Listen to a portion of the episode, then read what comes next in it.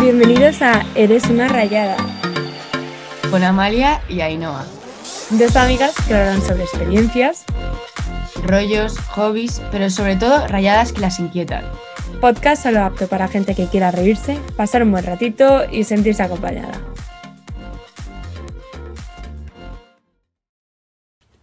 Hola y bienvenidos a otro episodio de Eres una rayada. Parezco un comentarista. Bueno, hoy os, eh, os, traemos un tema que me lo propuso un amigo mío, eh, Álvaro. Bueno, y trata sobre qué opinamos sobre que la gente diga que nuestra generación es como generación de cristal y que somos unos ofendiditos. Y en plan, como que somos muy blandos por hablar de nuestras emociones y tal. Y creo que es el perfect timing para hablar de esto. Porque, no sé si lo sabéis, pero bueno, no sé cuándo saldrá este episodio, pero ayer Simone Biles Ah, es verdad, sí, sí, eh, sí. Se fue de la competición porque literalmente, en plan, está, no tiene, pues no sé si tendrá ansiedad o bueno, que no estaba bien mentalmente y no se veía capaz de esto. Y ha puesto sobre la mesa, súper bien hecho por ellos, es que bravo, sí. Eh, todo este tema de, de la salud mental.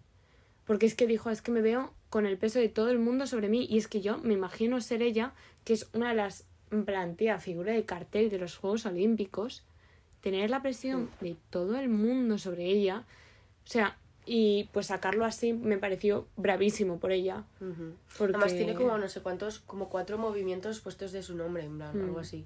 Y como que yo leí una cosa que era que, en plan, que decía, en plan, ella ya ganó, en plan, ya es, o sea, ya es, ha hecho historia ya, o sea, no sé por qué todo el mundo le habría puesto ese como peso, ¿sabes? Mm. Y a mí me pareció brutal ese artículo. Y también leí metió en su perfil y tal, y me pareció brutal. A mí me, pareció súper bonito y de hecho también en plan eh, la tenista... Mm, ah, Naomi Osaka, no sé cómo se llama, oh, perdonadme. Pero es una eh, tenista muy famosa japonesa y también, o sea, también dijo eso, que no estaba mentalmente bien y tal y es que lo veía, o sea, lo decían hoy en la, en la redacción de los Juegos Olímpicos, porque yo ahora mismo me, me, estoy viendo todo el rato los Juegos Olímpicos porque no tengo nada mejor que hacer. Y decía un, comenta un comentarista, se dice, o comentador, no sé, que decía que, que ya, o sea, se da tanta importancia a la técnica y tanto a todo que no se da importancia a realmente el motor de todo ello, que es la mente. O sea, es que literalmente, tía, o sea, si tú no estás mentalmente bien, no eres capaz de concentrarte en los estudios, en nada. Imagínate la precisión que tiene que tener un, atleta en cualquier tipo de disciplina, que es concentración a full y todo eso, y literalmente tener demonios dentro de tu cabeza, que es que... que es que los tenemos todos, sí, sí. o sea, me parece brutal, es verdad, o sea, toda la gente mm. que, eh, bueno, aunque la gente que no haya conseguido ser eh, o ir a los Juegos Olímpicos, porque llegar a ese nivel es mm. Cualquier tipo de atleta, como ha dicho, como ha dicho Ainhoa antes, que tienes, requiere un, un, esfuerzo, por tu parte. Además, no es plan físico, obviamente, pero como dice Ainhoa, sobre todo mental, que al mm. final es lo que más. O sea, es lo que, más, cuesta y justo lo que, más... lo que más te da hecha para salir adelante. Porque, por ejemplo, muchas veces estás, yo qué sé, estudiando o estás haciendo cualquier cosa y es como que realmente como el último empujón te lo da tu mente. Te dice, venga, tú puedes, ¿sabes?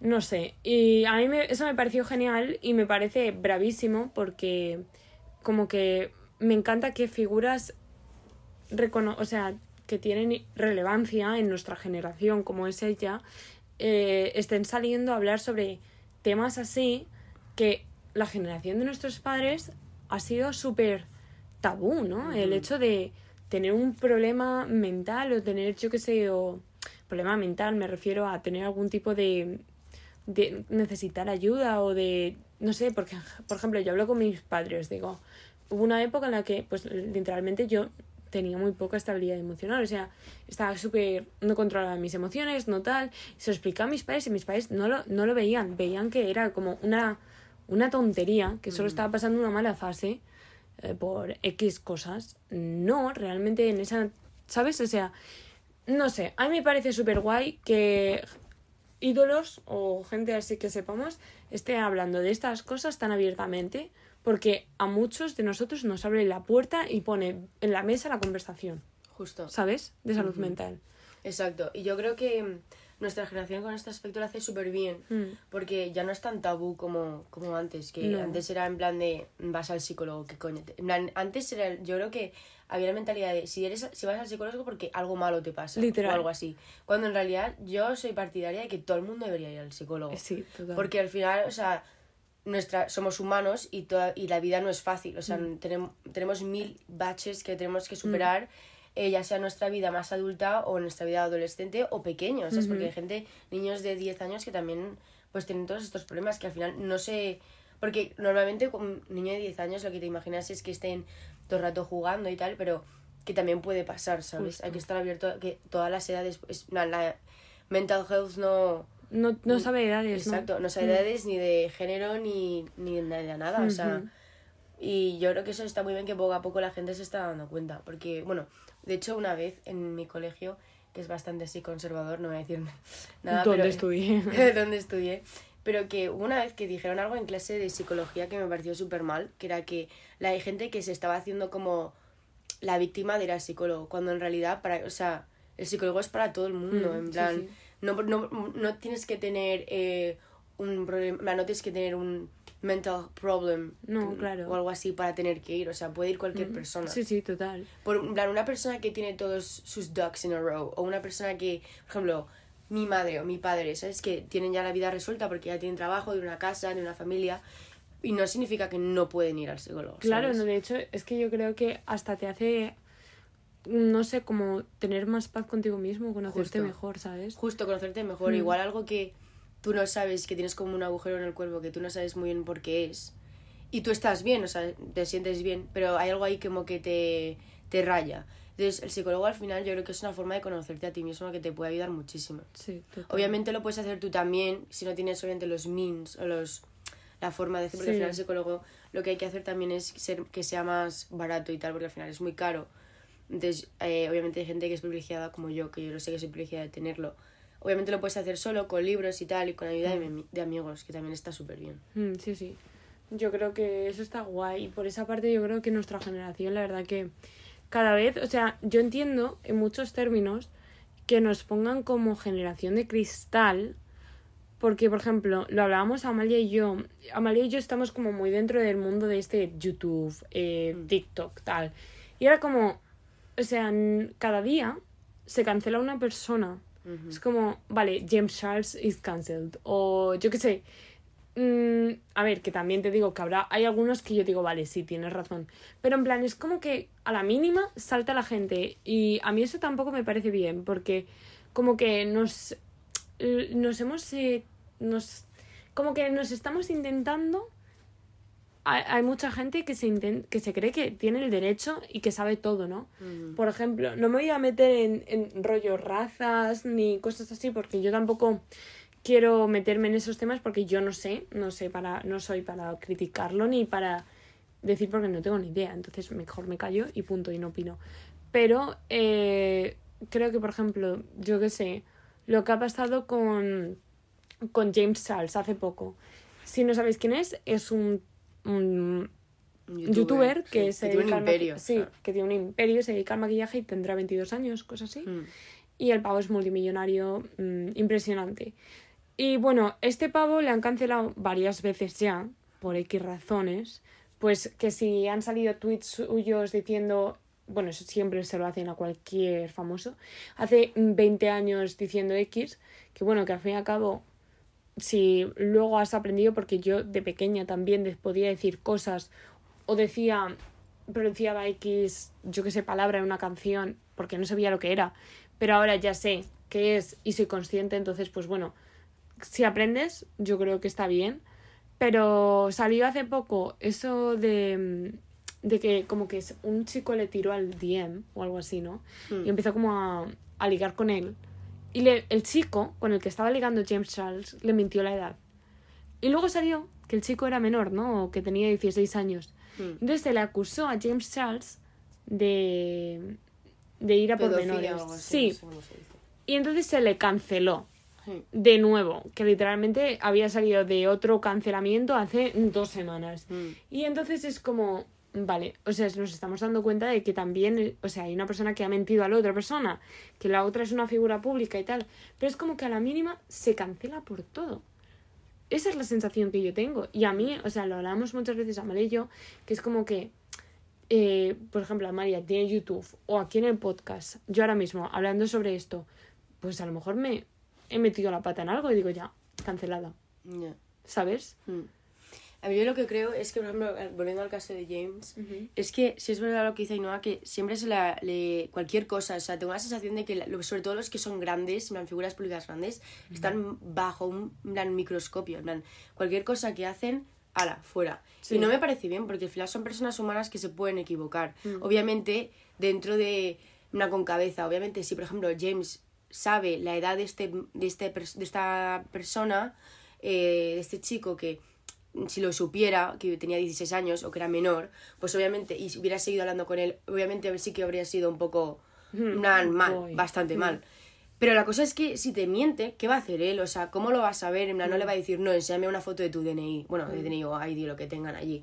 En plan, es que al final, y sobre todo si eres una figura pública, que es mucho más complicado el tener una relación o algo así, porque al final es que te miran todo el rato bajo un microscopio y te critican todo, tío. Mira, por ejemplo, eh, también volviendo a, a YouTube, eh, no, TikTok, eh, Estados Unidos, un vídeo de una cena de mm, la familia D'Amelio ah, es verdad. y tal. Y entonces, ¿cómo se llama? A Dixie le ponen unos, ¿cómo se llama? Caracoles. Unos caracoles. Y al parecer, bueno, pues esta pava es muy piquiter y entonces pues como que ponía caras de asco y tal y no sé cuál. Y entonces la gente empezó como rollo, ay, es que desagradecida, ay, que no sé qué, ay, que no sé cuántos. Y en plan, se lió una tremenda.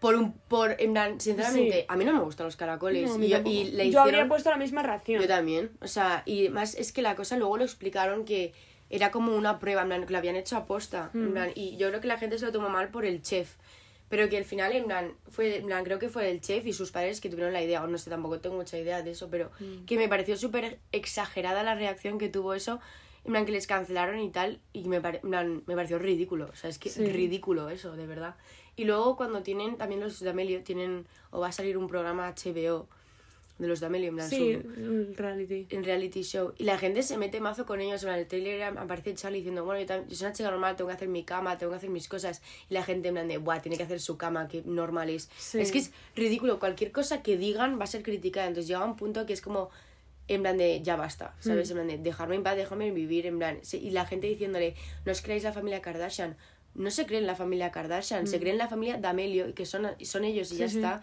Y se las han dado la oportunidad de hacer un reality show, pues, pues sinceramente. o yo también la haría, es que tal cual, o sea, es que es. Yo te juro que creo que es envidia, o sea. Es obviamente envidia, o sea, es obviamente envidia. Y si no te gusta, mira que no hay cosas en internet o en cosas que. Hmm. que de entertainment y cosas que puedes hacer para para divertirte tú. O sea, no hace hmm. falta, si no te gusta, pues, mira, hay una frase que me dijeron que es brutal, que si no te gusta algo, cállatelo, no hace falta que hundir a la otra persona, ¿sabes? Justo, justo, justo. Y por ejemplo, es que yo creo que eso se nota un montón rollo con los TikTokers o los influencers, que es como todo el rato a la mínima, es totalmente envidia. Y yo a veces me meto en los comentarios de vídeos de Addison Rey o mm. de cualquier. y veo la negatividad. Es que es horrible. Yo no sé, yo te juro que no podría. Yo no podría, o sea, literalmente me hundiría. Yo también. Y a mí me, me da de todo, en plan, pensar en cómo puedes llegar a. No sé, en plan, que a mí no me sale escribir algo malo por el internet.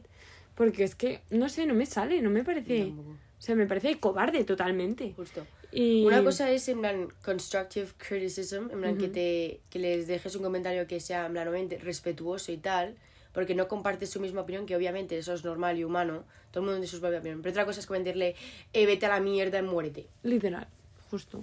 Que eso es en plan, tenemos las dos partes, la generación de cristal, o sea, y luego, pues eso, que yo creo que también nuestra generación, como estamos eh, mucho detrás de una pantalla, nos estamos acomodando a eso, al, al no, al ser como más en plan más fácil criticar y más fácil tal. No sé, es como que nuestra generación tiene muchas cosas buenas, pero también tiene muchas cosas malas. Sí. ¿Sabes? Porque estamos tan expuestos, pero a la vez ese, estar tan expuestos nos, nos abre tanto ¿Sabes? Por ejemplo, creo que también en TikTok, ahora con los Juegos Olímpicos, como me encanta meterme y ver todos los atletas subiendo vídeos y tal, y la gente apoyando, y, y eso me, me, encanta, tía. Mm. De verdad que me parece top. Y es como que conoces un montón de muchos artistas, de deportes, de tal, de no sé cuál, pero es como que a la vez luego también tiene su parte mala de, de luego otra gente, yo qué sé, no sé, en fin. Es que no sé, no sé, no sé cómo definir lo que estoy sintiendo, pero es como un balance que, que es como muchas cosas buenas y otras cosas que te, nos aportan muy malas.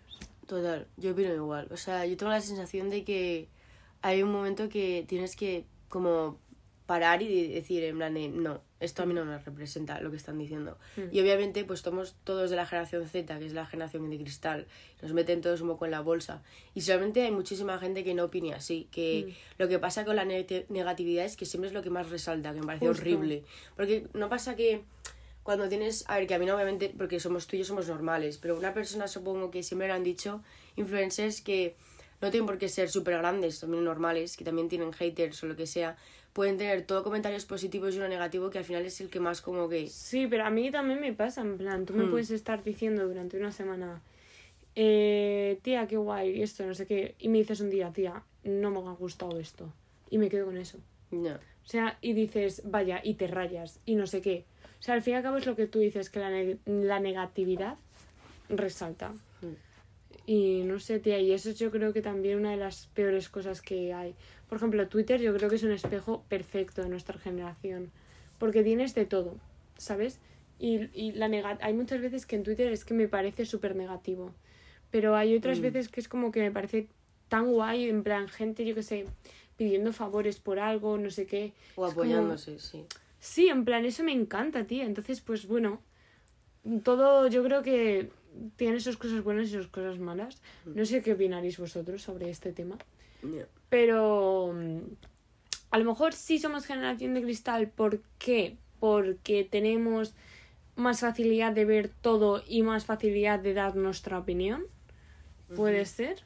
Porque nuestros padres, yo que sé, no tenían una forma como tal de exponer tan fácil, tan, tan rápidamente lo que opinan, ¿sabes? En plan, mm, supongo, es que, a ver, supongo, tendrían que, pues yo que sé, manifestaciones, tal, periódicos, esas cosas. Pero nosotros es a la mínima Ayuso, ¿qué calor hace? Tal, lo pones en Twitter, ya está. O vaya mierda eh, la Complutense que ha hecho esto. Pumba, ya está. Y ya desde ahí se crea un revuelo. O sea, es que tenemos una. una, una tenemos, en nuestra mano. Tenemos muchísimo poder. Muchísimo, tía.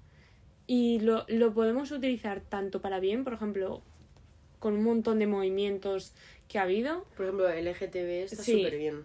o como LGTB más. Sí, y como el Black Lives Matter, también mm. muchísima visibilidad con todo esto de Palestina, Israel, como, mm. como que la gente se ve más, más social, más en plan, más involucrada. Pero bueno, no sé, es que yo creo que a lo mejor también es que me da miedo hablar ahora por si meto la pata en cualquier cosa. Yo también, yo igual. Pero es que al final, o sea, es lo que pensamos, que yo creo que, por ejemplo, también el otro día, bueno, el otro día, hace un par de semanas, vi un TikToker que estaba colgando vídeos que cualquier, o sea, como otro cualquier TikToker, en plan, los míticos como que son un poco más mmm, kinky, no sé cómo explicarlo, ¿sabes? Y todos los comentarios en plan de, ¿este tío qué hace? En plan de, como Mazón, en plan, yo comenté en plan, ¿qué les importa? En plan, porque sinceramente me parece fatal, obviamente, que al final la gente que cuelga y que es en plan creador tiene que tener mucho como thick skin para que no les afecte, porque al final era como no es coña, más de 100 personas diciéndole que se muriese. Literalmente. Y yo flipando, en plan, yo me mm. quedé en plan de. Yo respondí en plan, no es coña, 20 personas en plan de. ¿Qué haces? Hay una TikToker aquí en España, que es Clau Fernández o Clau García. Sí. Y me metí en sus. en su. Bueno, me salió en la For You page y siempre me suelo meter en los comentarios de los TikToks. Y literalmente todo el mundo en plan, qué pesada, qué pereza me das, qué tal, que no sé cuál. Y me dio muchísima pena por ella. En plan, porque es una chica que seguramente se esté haciendo esto porque se, le gusta, porque tal, no sé qué. tiene como 5 millones de seguidores. ¿Qué cojones, tía? Y literalmente todos los comentarios eran negativos y a mí me daba muchísima pena, tía, porque encima le criticaban muchísimo el cuerpo, le criticaban que si los dientes, que si el pelo, que no sé, no sé qué. Y digo, ¿qué necesidad, por Dios? Me dio muchísima pena y dije, joder, qué mal, o sea, ¿cómo tienes que literalmente tienes que tener muchísima fuerza para decir, no me tiene que afectar. Es que es eso, que tenemos muchísimo poder y mm. no nos damos cuenta que los comentarios sí que duelen. O sea, al fin y al cabo son personas humanas como nosotros. Justo. Y luego también, en plan, también tenemos que mejorar muchísimo todo el tema de que cuando nos enfadamos, en plan, yo tengo la sensación de que los comentarios siempre son hacia el físico de la persona. O cómo se ve por por fuera y me parece fatal porque al final tú no sabes lo que le pasa en esa vida a esa persona, mm, ¿sabes? O sea, si no eres canon, no, es que más da igual, aunque seas canon, porque al final se me demandan de guau, qué delgada come.